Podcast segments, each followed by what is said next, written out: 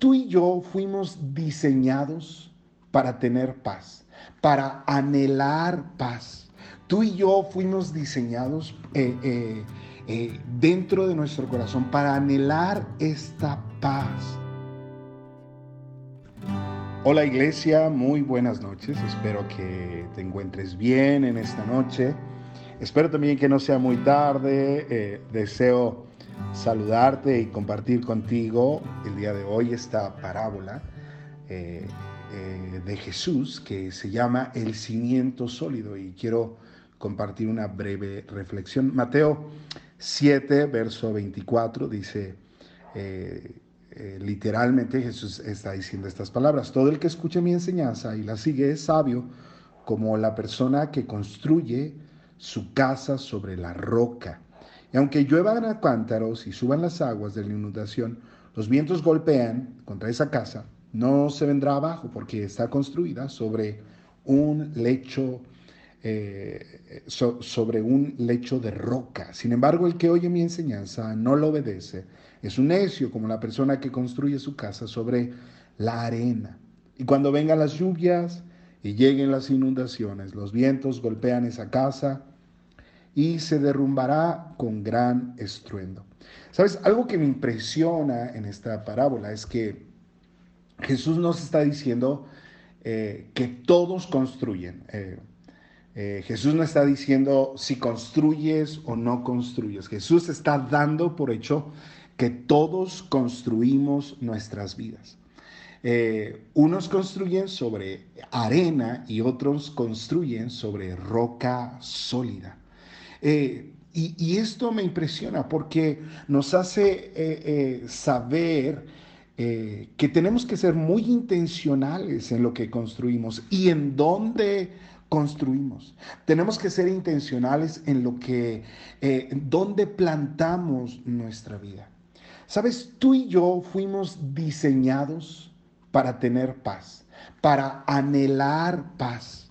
Tú y yo fuimos diseñados eh, eh, dentro de nuestro corazón para anhelar esta paz. Y, no estoy hablando solamente de una paz externa, porque cuando eh, nosotros tenemos algún eh, tiempo difícil, muchos deseamos estar eh, un, día de descanso o a lo mejor anhelamos ir a alguna vacación, ¿verdad? soñamos y, nos, la, la, cultura nos vende la paz como unas vacaciones en la playa, pero esa es paz externa. Tú y yo fuimos diseñados por Dios para tener paz externa, pero también paz interna. Y cuando nosotros tenemos problemas, eh, constantemente eh, redoblamos nuestros esfuerzos externos, pensamos que eh, tener más dinero nos va a dar paz. Y es verdad que arreglar las cosas externas nos va a dar paz. Sí, sí, sí, es verdad que las cosas externas provocan cierta paz. Pero la paz que Dios quiere que tengamos es la paz interna. Sabes, Hebreos 6 dice que Jesús es como un ancla firme y segura. Y mientras eh, yo pasé, seguramente tú sabes, este tiempo eh, en cama, eh, sin poder moverme mucho, yo deseaba que, Dios fuera como un helicóptero, que me sacara del problema. Y yo decía, Señor, ¿por qué, ¿por qué la Biblia no dice en Hebreos que, eres, que tú eres como un helicóptero? Él dice que es como un ancla firme. Y, yo decía antes que en algunas otras ocasiones he compartido esto, que el ancla funciona de esta manera. El ancla te mantiene en la tormenta. El ancla te mantiene en la tormenta. El ancla te mantiene en la adversidad. Y Jesús es así. Jesús nos mantiene en la adversidad. Jesús nos mantiene en la tormenta. Él es nuestra roca sólida. Él es nuestra firme cimiento. Él es nuestro firme cimiento. Él es quien nos da paz. Él no nos saca de la adversidad para provocar una paz externa. Él nos mantiene dentro de la adversidad, Él nos mantiene dentro de los problemas, Pero ahí en medio de los problemas, Él es un ancla firme y segura. Él es un ancla fiel.